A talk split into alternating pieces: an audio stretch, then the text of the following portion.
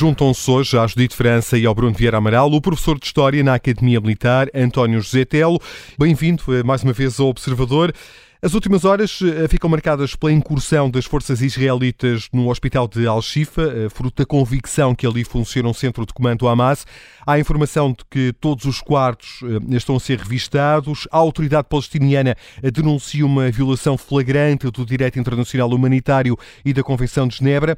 Tendo em conta a justificação invocada pelas autoridades de Israel, é legítima esta incursão militar? É, boa tarde. O problema desta guerra, desde o, desde o primeiro momento, é justamente que ela nos põe a dificuldade da sua classificação em termos jurídicos e até em termos éticos.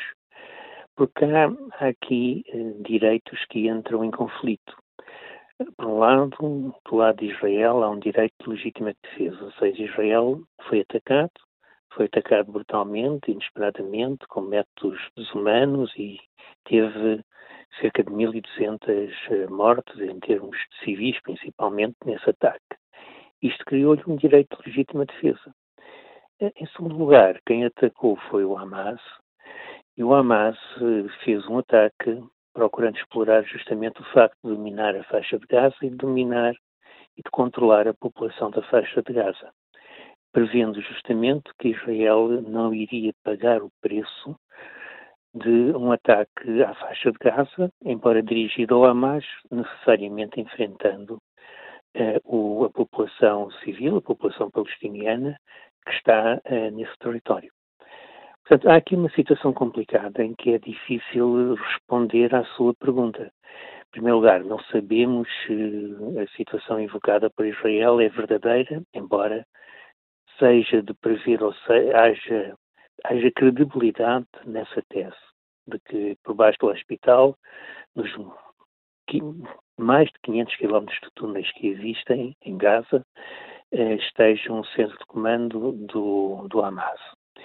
Mas nós não podemos ter a certeza disso. Por outro lado, é um, um ataque direto a um hospital, mesmo não tendo as características de outros, como o que foi bombardeado e não foi bombardeado por Israel, é algo que é condenável à, à luz do, do, direito internacional e à luz do direito humanitário. Portanto, há aqui uma situação em que hum, é muito difícil eh, tomar uma posição ou se prefere que as posições que se tomam são necessariamente ideológicas e são necessariamente com base em razões políticas mais que em razões eh, humanitárias. Uhum. Porque a questão básica é esta. Então Israel não tem o direito de criar, ter a certeza que o ataque de que foi vítima não se repete. E qual que maneira poderá fazer isso a não ser eliminando a capacidade militar do Hamas? Por outro lado, tudo se complica em termos políticos, principalmente, mas não só, pela situação do próprio Israel. Israel, desde o primeiro momento, fez um erro fortíssimo, que foi a indefinição da manobra política ainda hoje não disse claramente qual é o resultado a que quer chegar, sobretudo na faixa de Gaza, mas depois numa outra questão, que não tem diretamente a ver com essa, que é o problema palestiniano.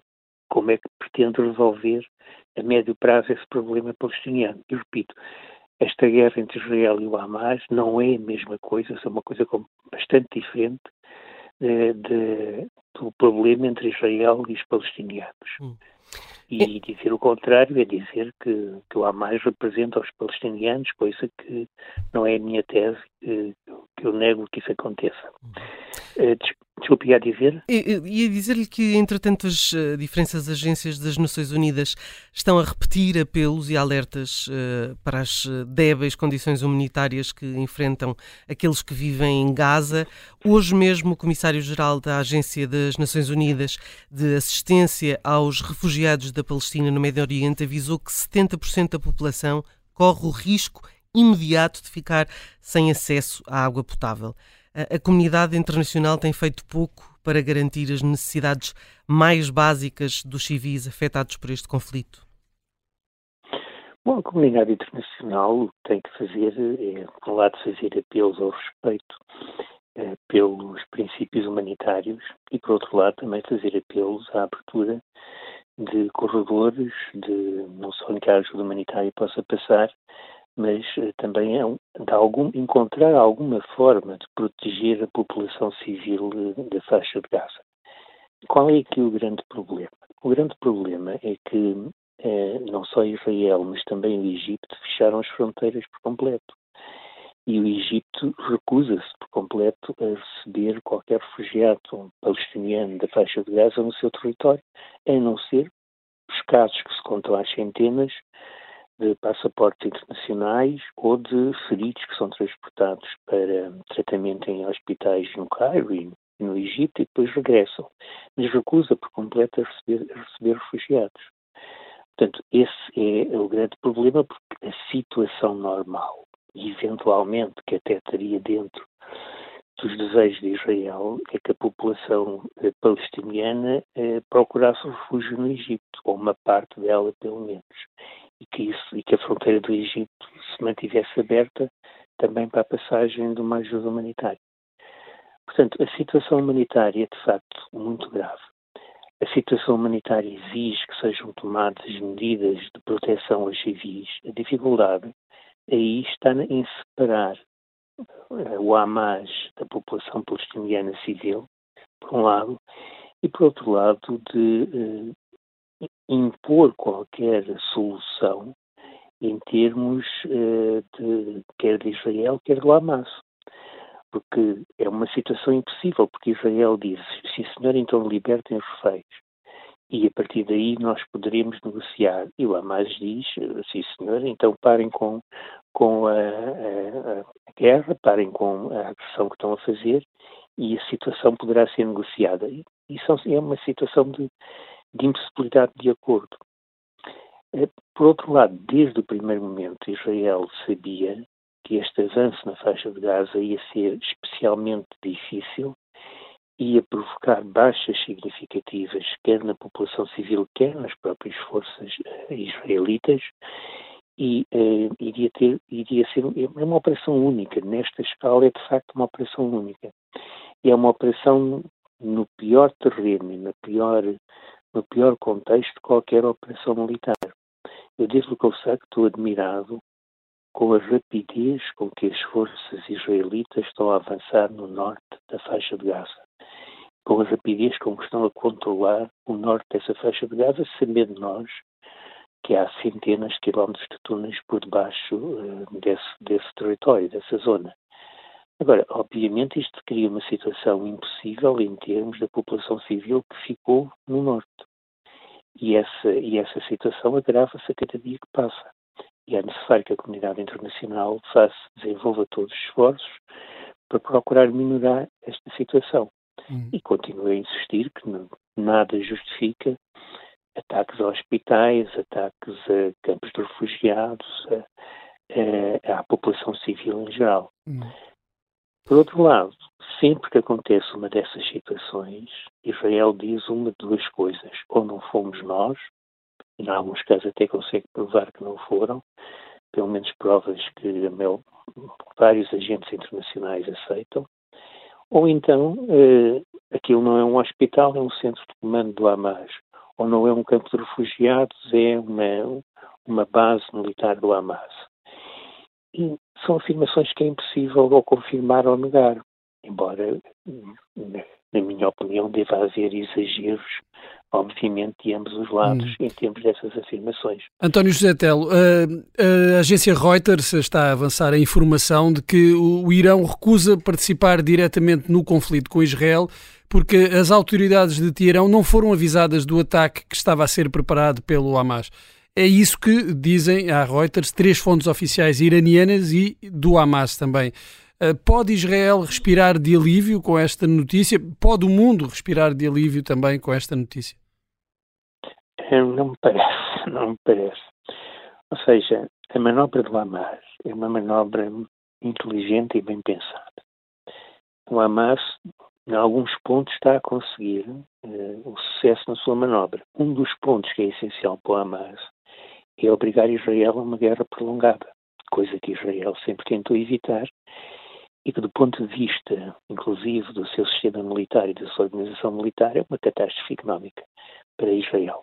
Esta guerra já se prolonga há mais de um mês e para Israel isto é de facto uma guerra prolongada. As guerras israelitas terminam em semanas, quando não em dias. Pelo menos as guerras do passado era isso que acontecia. Portanto, o Hamas, nesse ponto, conseguiu e está a conseguir sucesso. O segundo ponto era a mobilização, de provocar uma onda de choque internacional e mobilizar, não tanto em termos eh, do Ocidente, mas em termos dos países árabes vizinhos, que são países árabes que condenam os métodos terroristas e que condenam os movimentos radicais, normalmente xiitas, mas os movimentos fundamentalistas radicais da zona e que eles próprios são atacados.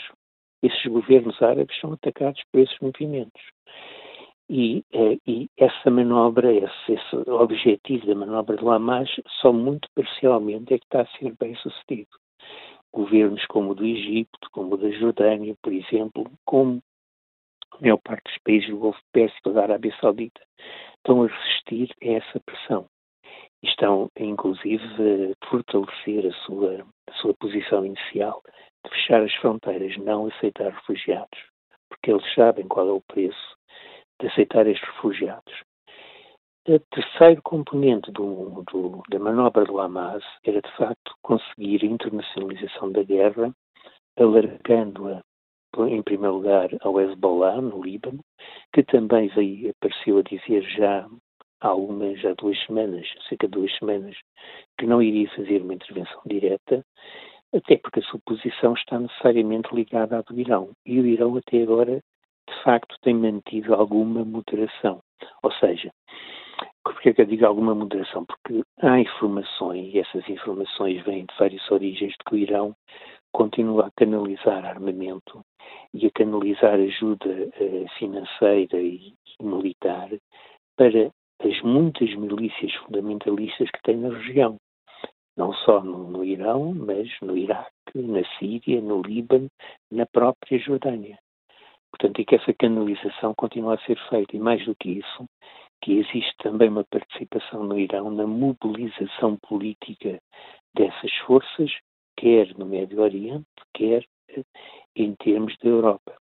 Agora, nem tem parado e tem-se detido em termos de uma intervenção militar direta. Vimos algumas coisas que, de facto, são difíceis de conceber sem uma ajuda do Irão, por exemplo. Os ataques com mísseis lançados a partir do Iémen sobre Israel. Quer dizer, um míssil lançado no Iémen que tem a capacidade de atingir Israel não é uma pequena coisa. Tecnicamente é algo muito complicado. Claramente são mísseis iranianos e claramente precisam da ajuda de técnicos iranianos para poderem ser lançados. E vários foram lançados e interceptados.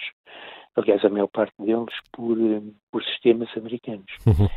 Existe também, já agora, só um ponto aqui, existe também uma grande moderação por parte dos Estados Unidos.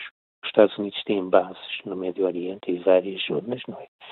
Nomeadamente tem na Síria e tem no Iraque, essas bases foram atacadas e a verdade é que os Estados Unidos não responderam aos ataques. Nem sequer identificaram os atacantes, embora saibam perfeitamente quem são e saibam perfeitamente que são movimentos apoiados pelo Irão. Irão. Mas, pura e simplesmente, não procuram, fazem o possível por não implicar diretamente o Irão. Portanto, aparentemente há aqui um entendimento de bastidores entre os Estados Unidos e o Irão, Irão. Uhum. no sentido de conter um envolvimento militar do Irão.